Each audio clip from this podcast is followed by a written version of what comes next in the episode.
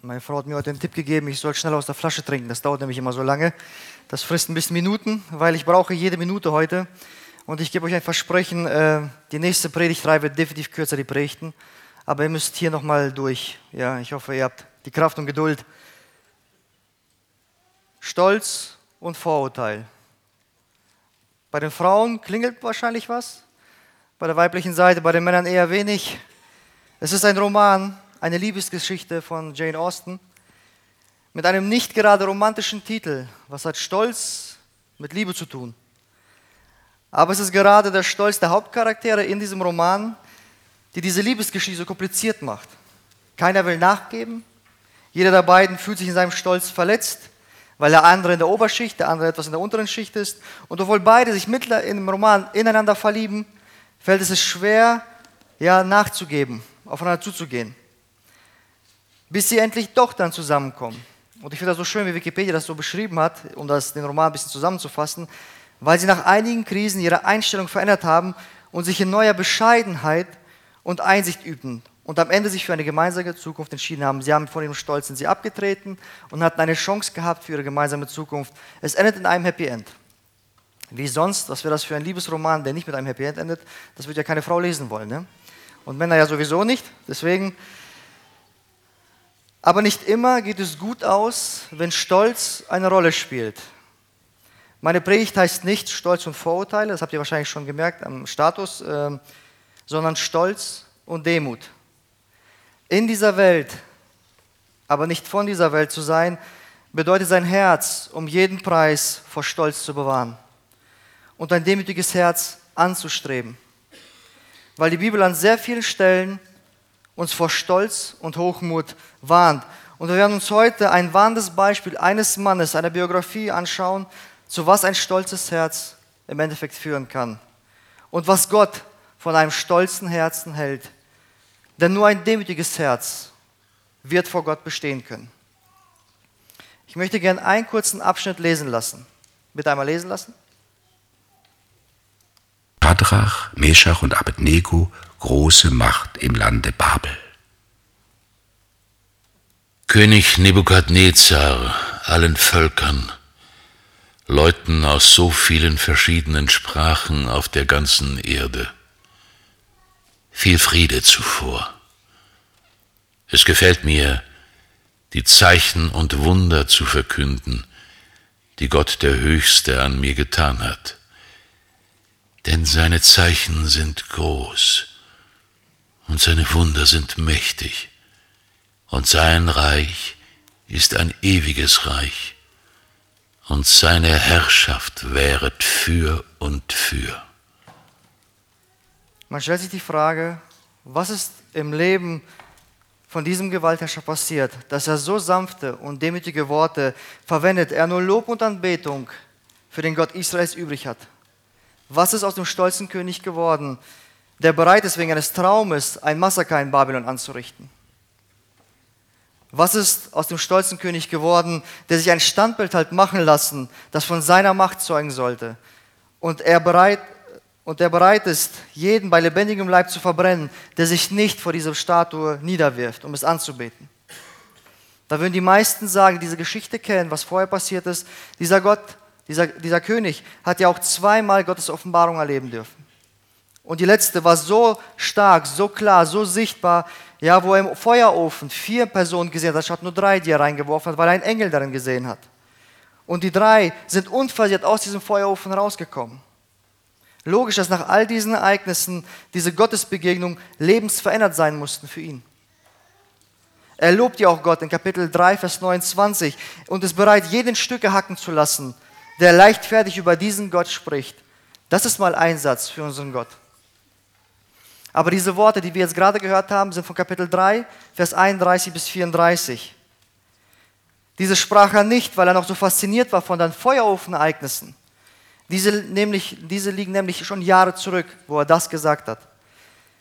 Diese Worte von Vers 31 bis 34 sprach er oder zeugen von einem veränderten Herz, was nämlich in Kapitel 4 passiert ist. Also was noch passieren wird.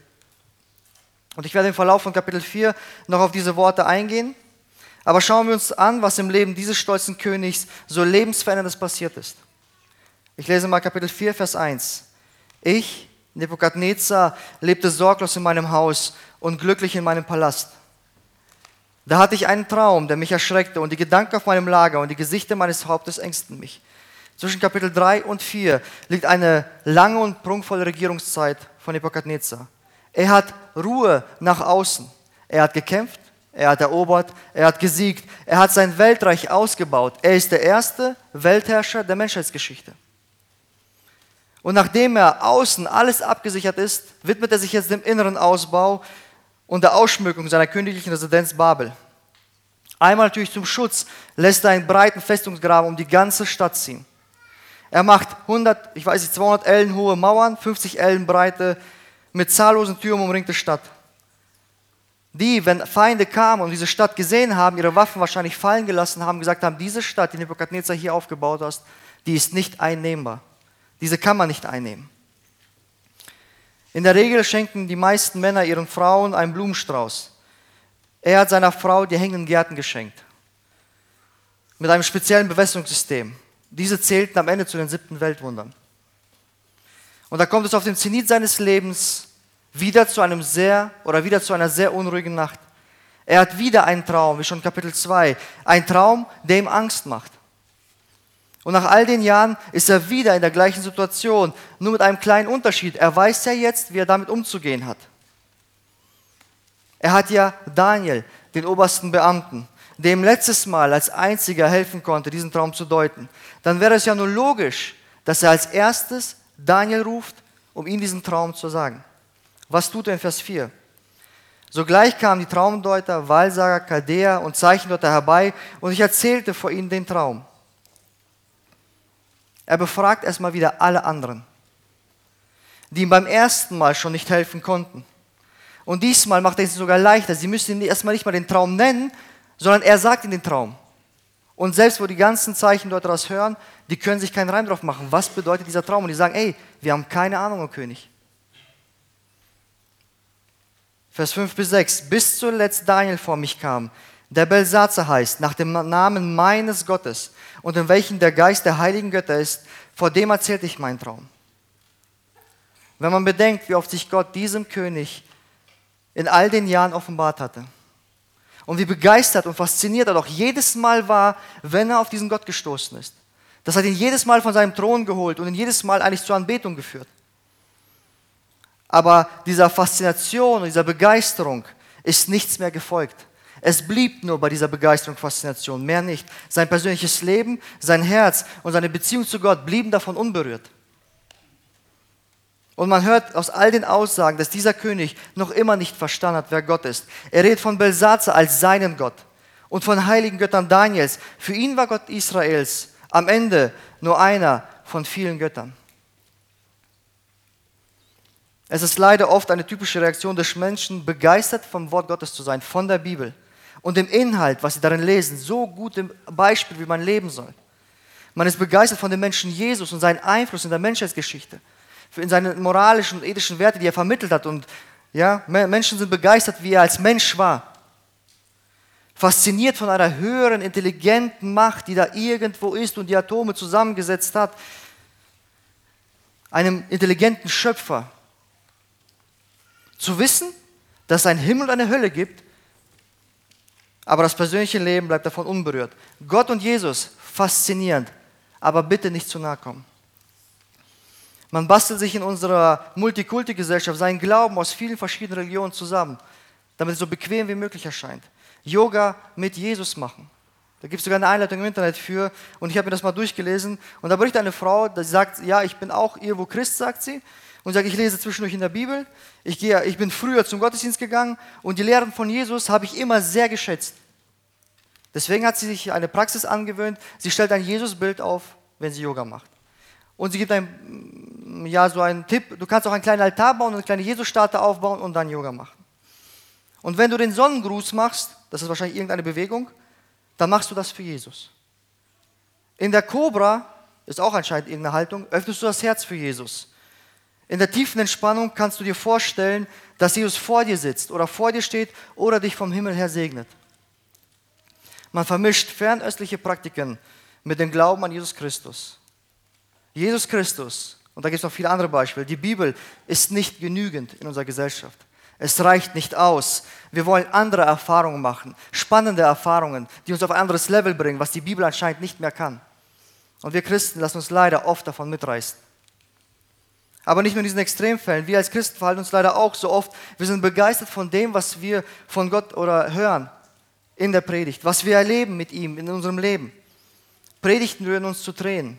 Lieder singen wir mit voller Kraft mit, wo die Allmacht Gottes besungen wird.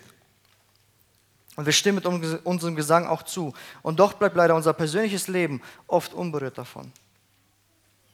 Solange wir sorglos und glücklich in unserem Haus sind, spielt Gott oft keine große Rolle in unserem Leben. Wir beschäftigen uns mit allen anderen Dingen, die bequemer sind und angenehmer und suchen uns manchmal Hilfe erst überall woanders, aber erst wo nichts mehr geht, wird Gott auf einmal doch interessant für uns.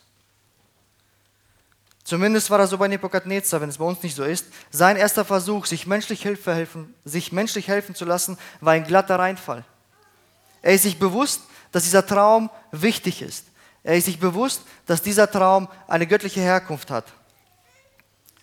Und es erschreckte und ängstigte ihn sehr, was er da gesehen hat. Jetzt sieht er nur noch einen Ausweg aus diesem beängstigenden Zustand, Daniel. Und er erzählt auch Daniel den Traum. Und ich versuche ihn ein bisschen zusammenzufassen, weil es sonst zu lange dauert. Das ist von Vers 7 bis 15. Er steht wieder etwas im Zentrum seines Traumes. Nur diesmal ist es keine Statue. Nichts aus Gold, Erz, Eisen oder Ton oder Silber. Es ist ein gewaltiger, mächtiger, erhabener und stolzer Baum, der gefühlt die ganze Welt umspannt, in dem alle Tiere auf der Erde und im Himmel sowie alles Fleisch Zuflucht und Nahrung fand. Aber zu diesem gewaltigen Baum stößt ein heiliger Wächter hinzu, der nur eine Aufgabe hat. Er spricht mit einer gewaltigen Stimme ein hartes Urteil über diesen stolzen Baum. Haut ihn um schlagt ihm seine Äste ab. Nichts soll, mehr von einer, nichts soll mehr von seiner einzigen Schönheit übrig bleiben. Aber sein Wurzelstock, seine Wurzel, lasst sie in der Erde. Und in diesem Traum wird sofort erkennbar, dass der Baum für etwas Menschliches steht, weil es auf einmal um ein menschliches Herz geht, was diesem Baum genommen werden soll. Und er soll durch ein tierisches Herz ersetzt werden. Und dieser Zustand soll eine gewisse Zeit anhalten. Das sind die Worte dieses Engels oder dieses heiligen Wächters.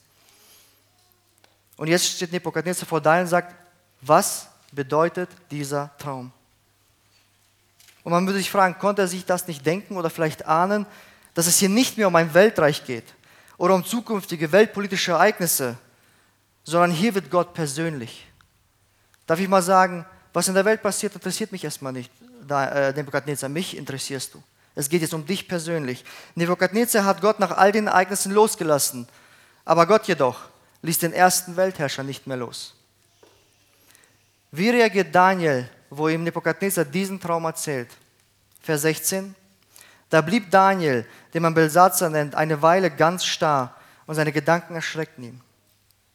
Er wusste genau, was dieser Traum zu bedeuten hat. Und Gott offenbart es ihm diesmal direkt. Er musste nicht erstmal gehen, mit seinen Freunden beten, eine Nacht ausharren. Nein, Gott offenbart ihm das sofort. Jede Minute zählt. Und, dieser, und das, was er da wusste, ließ ihn kreidebleich werden.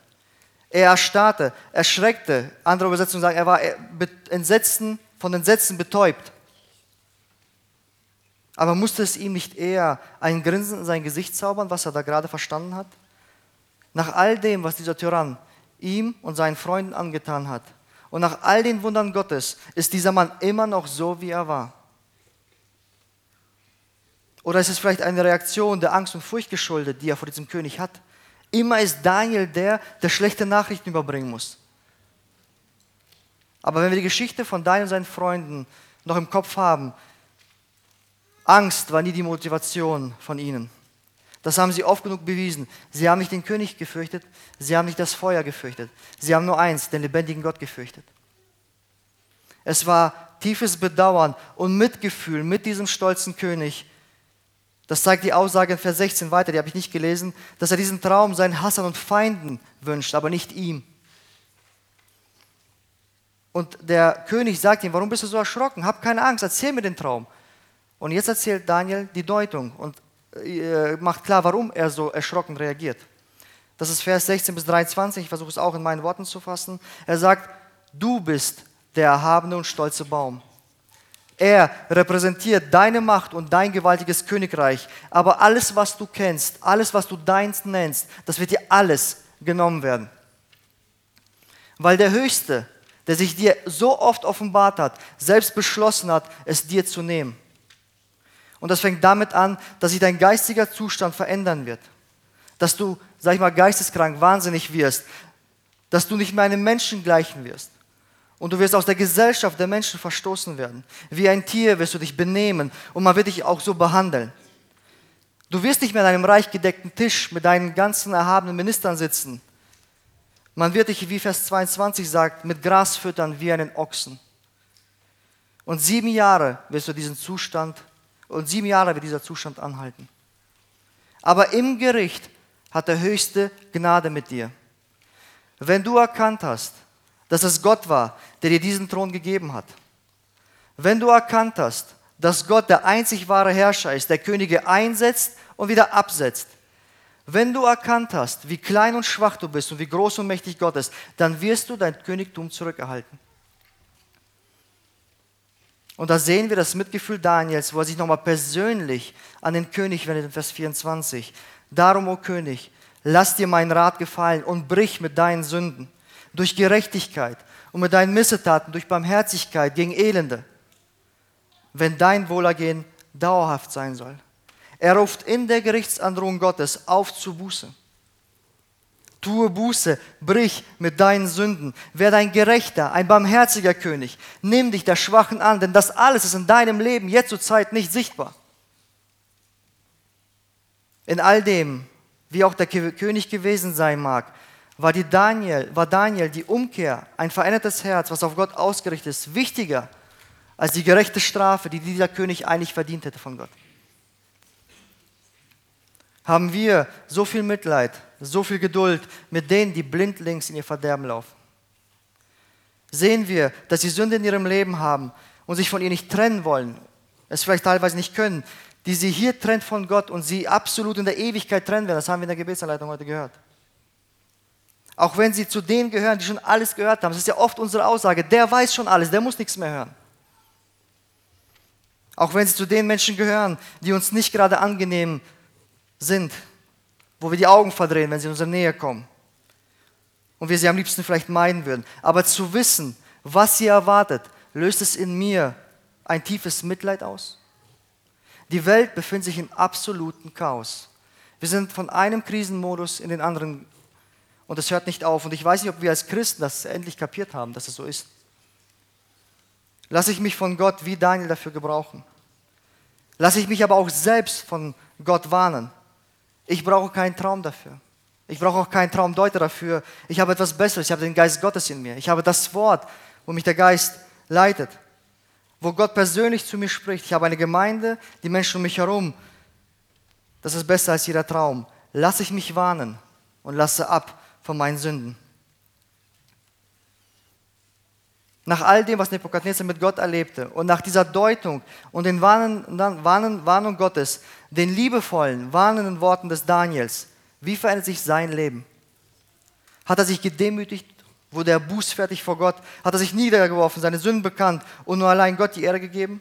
Hat sich sein Leben um 180 Grad gedreht nach all dieser Erkenntnis, die er jetzt hat? Lesen, ich lese mal kurz Vers 25. Dies alles ist über den König Nebukadnezar gekommen. Punkt. Klar und deutlich, knackig, ein kurzer Vers. Alles, was gesagt wurde, ist über diesen König gekommen. Und man wird sich denken, was läuft schief im Leben dieses Mannes? Wie dumm kann ein, ein Mensch denn so sein, dass er alle Warnungen in den Wind schlägt? Wie kam es dazu? Was war der Grund? Einmal bitte vorlesen lassen. Dies alles widerfuhr dem König Nebukadnezar. Denn nach zwölf Monaten, als der König auf dem Dach des königlichen Palastes in Babel sich erging, hob er an und sprach, Das ist das große Babel, das ich erbaut habe zur Königsstadt, durch meine große Macht, zu Ehren meiner Herrlichkeit. Zwölf Monate später. Wir sehen, dass Gott das Gericht über ihn gesprochen hatte. aber ihm eine Zeit der Umkehr geschenkt hatte. Und was tut er mit dieser Zeit? Er offenbart mit seinen Worten, wo er auf dieser Terrasse herumspaziert und sein Reich sieht, was das Hauptproblem in seinem Leben war. Er hat kein vernettes Herz nach dieser Gerichtsankündigung gehabt. Er hatte ein stolzes Herz. Das war der Grund, warum er immer fasziniert war von Gottes Handeln, aber nie bereit war, seine Knie vor ihm zu beugen, seine Schwachheit und Abhängigkeit vor dem Gott Israels einzugestehen, dass es Gott war und nicht er selbst, der ihm diesen Thron und die damit verbundene Macht und den Reichtum anvertraut hat.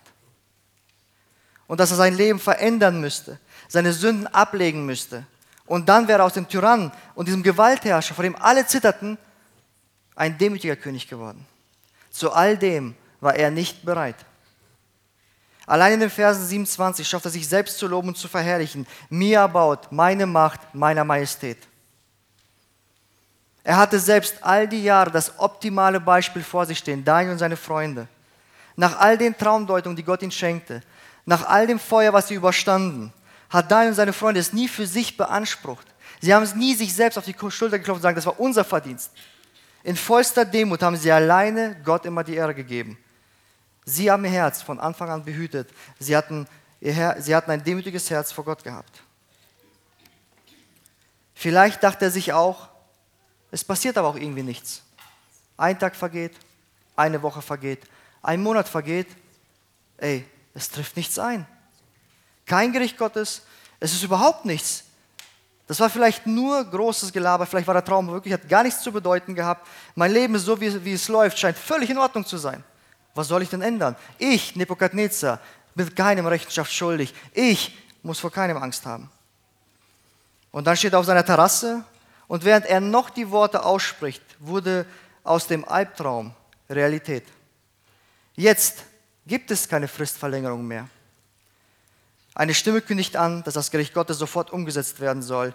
Und wie er sich verhält, sehen wir in Vers 28 bis 30. Er erlebt die schlimmste Zeit seines Lebens.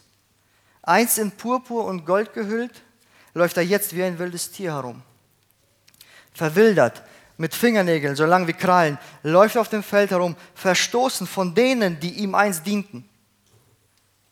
Er hielt sich für einen großen und erhabenen, stolzen König, der keinem Rechenschaft schuldig war. Darum wurde er vom Höchsten auf das Schlimmste gedemütigt. Gott lässt ihn dafür wie einen Ochsen Gras fressen. Erst wo er den Blick weg von sich und auf Gott richtet, zum Himmel schaut, verstand er und erkannte er, dass Gott der Herrscher der Welt und über sein Leben war. Er, der souveräne, allmächtige Gott war, der keinem Rechenschaft ablegen musste für sein Handeln an den Menschen oder an den Engeln, wie er selbst sagt, er verfährt, wie er will, und es gibt niemanden, der zu Gott sagen kann, was machst du?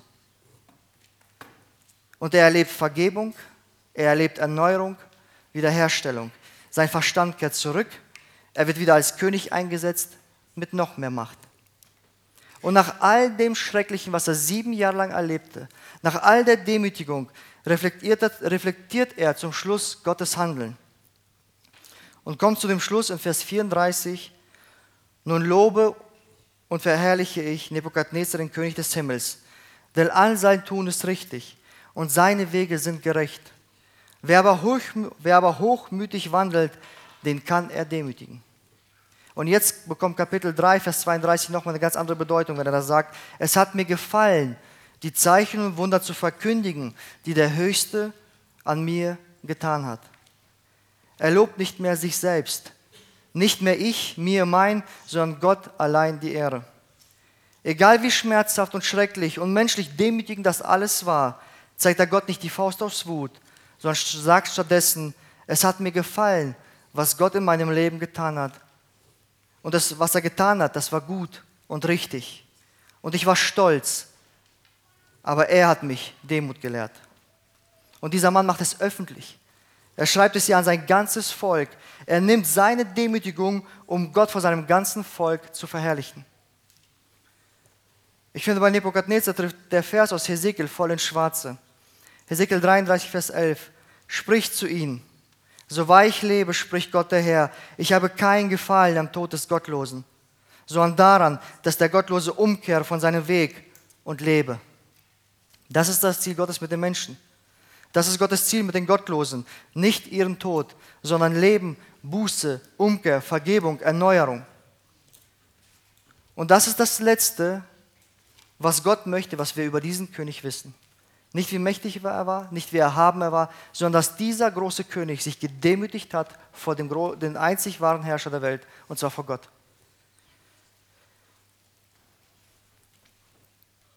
Stolz, ein Grundübel der Menschheitsgeschichte. Er war der Ausgangspunkt aller Auflehnung gegen Gott. Er war der Grund der Rebellion in der unsichtbaren Welt Luzifers und der Engel, die Gott dann aus dem Himmel werfen musste. Er war der Grund der Rebellion der Menschen gegen seinen Schöpfer. Ihr werdet sein wie Gott. Stolz war der Grund, warum die Einheit durch die Sprache zerstört wurde. Lasst uns einen Turm bis zum Himmel bauen und uns einen Namen machen.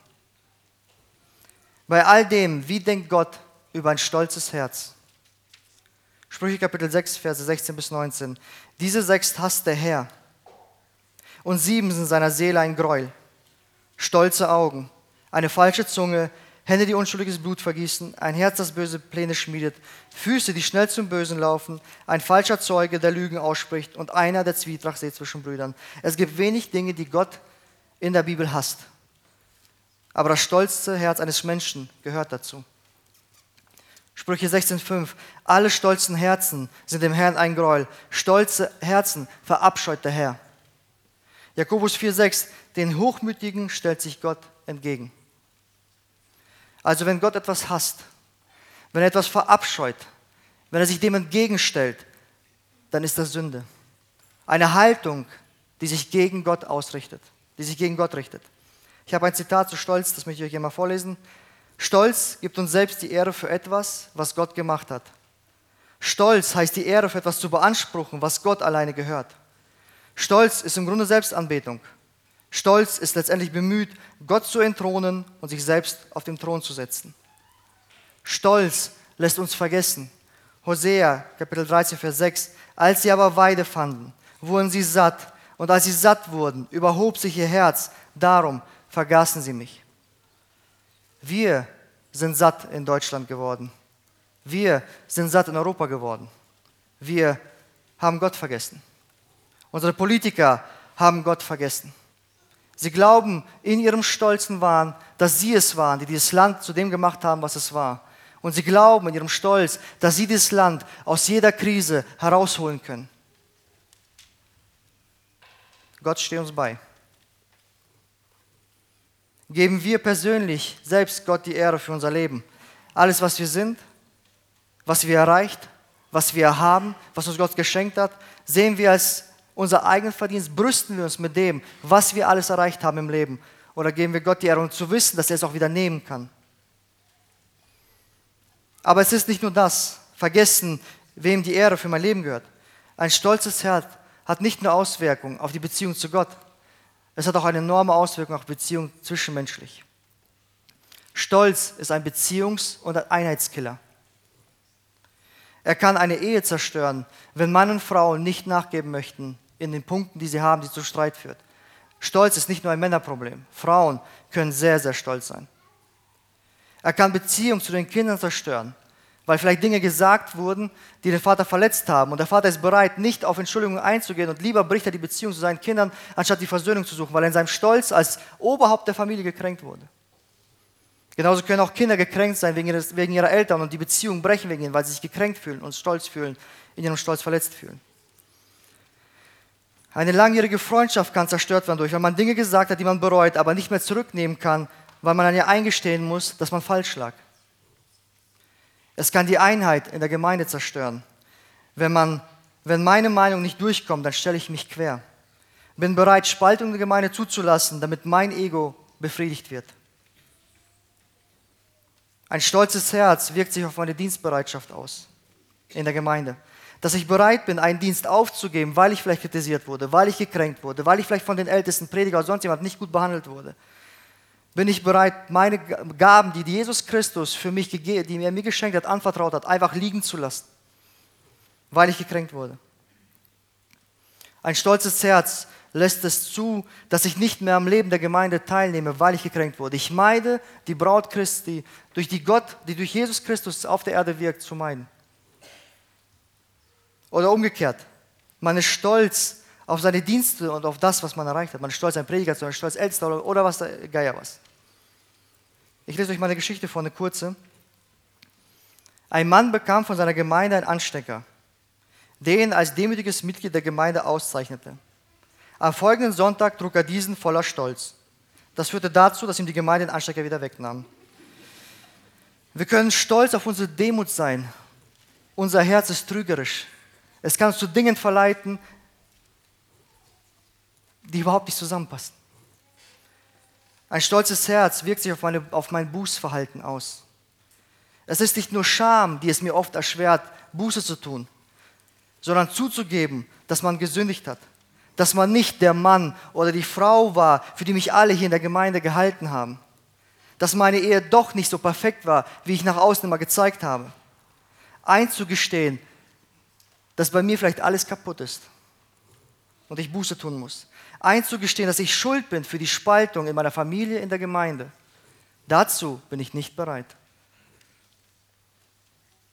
Vielleicht sagst du, alles, was du aufgezählt hast, trifft bei mir nicht zu. Kann sein. Gott sei die Ehre dafür. Vielleicht bist du aber einfach nur stolz auf deine Kinder, stolz, wie sie aussehen, dass sie immer gestylt sind, dass sie immer zu dir sagen, ey, deine Kinder sind immer picobello, sehen die aus, dass dein Haus immer picobello sauber aufgeräumt ist, dass du einen super bezahlten Job hast, du immer die perfekte Ordnung im Haus hast, wie keine andere. Ihr schafft Sommer, Herbst, Urlaub, alles in einem Jahr zu machen. Du trotz zehn Kinder noch in XS reinpasst, während die andere nach einem Kind aufgegangen ist und du denkst, wie kann das nur sein, dass die so nach einem Kind aussieht?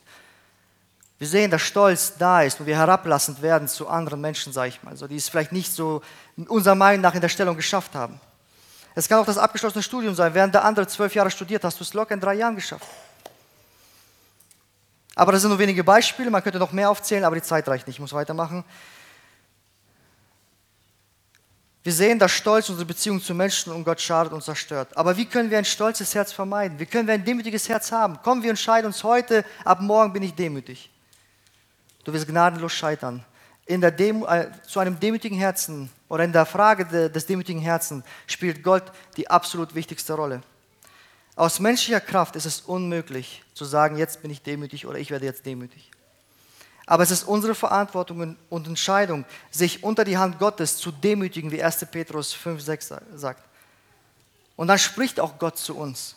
Immer wieder. Und er wird reden. In seinem Wort, durch Predigten, weist uns darauf hin, dass wir unser Herz, auf unser Herz achten sollen, es vor Stolz bewahren sollen wir Gott sei Dank liebevolle Menschen um uns herum haben, die wie Daniel uns auf unser Fehlverhalten ansprechen und uns warnen, dass wir falsch handeln, reagieren wir darauf. Oder weil lange nichts passiert, denken wir, ist alles gut, obwohl Gott einfach nur geduldig und langmütig mit uns ist. Sprüche 16,5 nochmal, diesmal lese ich komplett. Alle stolzen Herzen sind dem Herrn ein Gräuel. Die Hand darauf Sie bleiben nicht ungestraft. Gott straft. Diese Erkenntnis hoffentlich haben wir mittlerweile im Leben als Christen.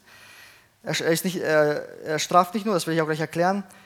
Ein stolzes Herz, sehen wir bei Nebukadnezar, wurde von Gott gestraft. Aber wenn wir uns den Verlauf dieser Ereignisse von Nebukadnezar anschauen, wo Gott ihm sagt, ich habe dich immer wieder darauf hingewiesen, kehre um.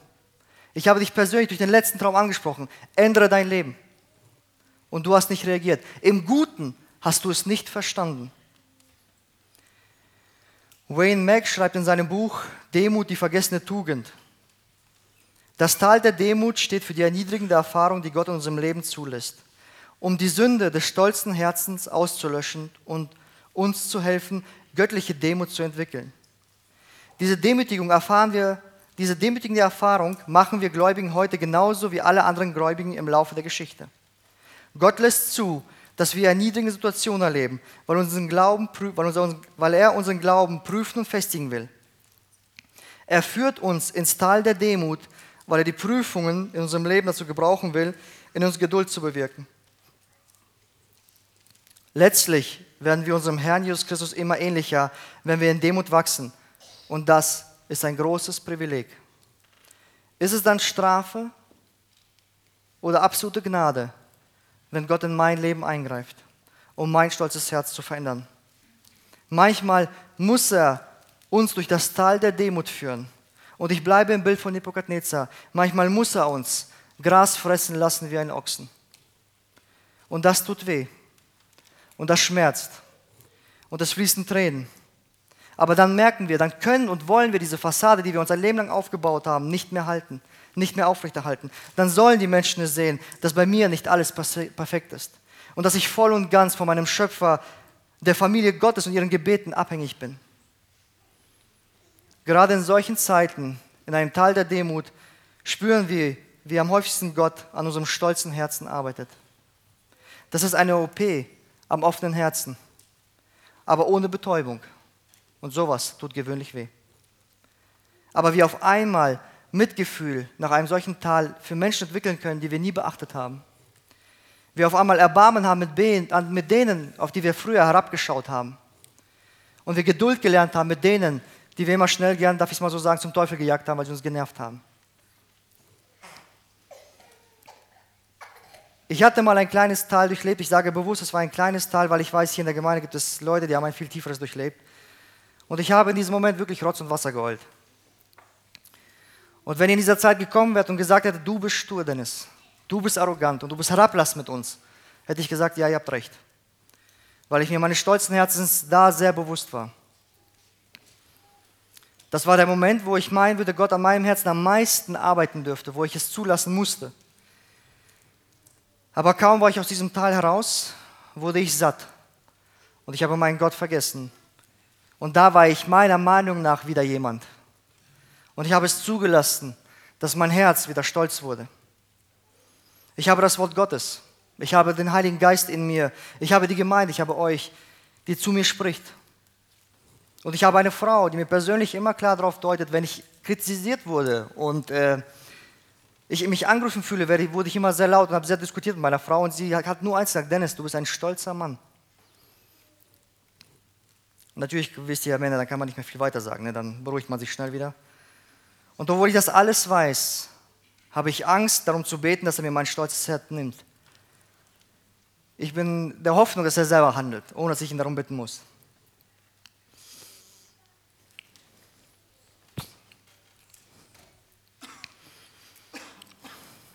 Weil ich mir bewusst bin, dass Gott irgendwann die Samthandschuhe auszieht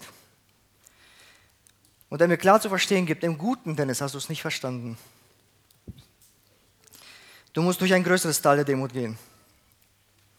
Und nur weil er bis jetzt vielleicht in unserem Leben nicht gehandelt hat, heißt es nicht, dass er mit unserem Leben zufrieden ist. Aber die entscheidende Frage ist, wie ich, wie wir auf dieses Tal der Demut reagieren. Heben wir die Faust zum Himmel und sind am Ende wütend auf unseren Gott, warum ich? Warum hast du mich da reingeführt? Oder geben wir Gott die Ehre und können wir wie Nebuchadnezzar sagen, es ist gut und richtig, was du in meinem Leben getan hast?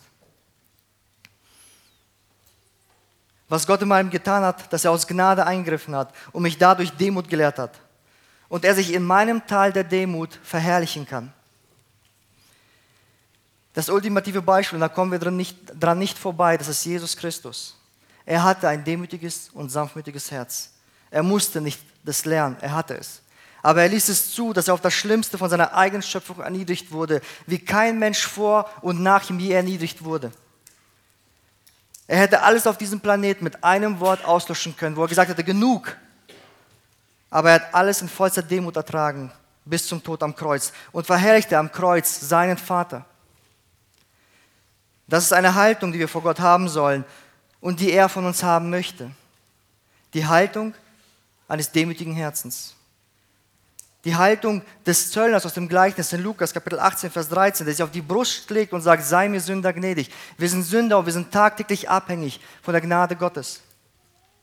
Und wie wir letzte Woche gehört haben in der Predigt, wir dürfen uns Töchter und Söhne des Höchsten nennen. Das ist ein Titel, den wir haben dürfen. Wir dürfen uns so nennen, wir sind Kinder Gottes, wenn wir durch Christus Versöhnung haben. Aber wir sind auch unnütze Diener des Höchsten. Bereit für jede Aufgabe, die er uns anvertrauen will. Wo bleibt dann noch Raum für ein stolzes Herz? In dieser Welt, aber nicht von dieser Welt zu sein, das kennzeichnet ein demütiges Herz. Das Einzige, auf was wir stolz sein dürfen, ist auf den, der für uns die neue Welt vorbereitet, sein ewiges Reich, das immer wert, wie Nebuchadnezzar selber sagt. Ich lese zum Schluss 1. Korinther Kapitel 1, Vers 31. Wenn also, um es mit den Worten der Schrift zu sagen, jemand auf etwas stolz sein will, soll er auf den Herrn stolz sein. Amen.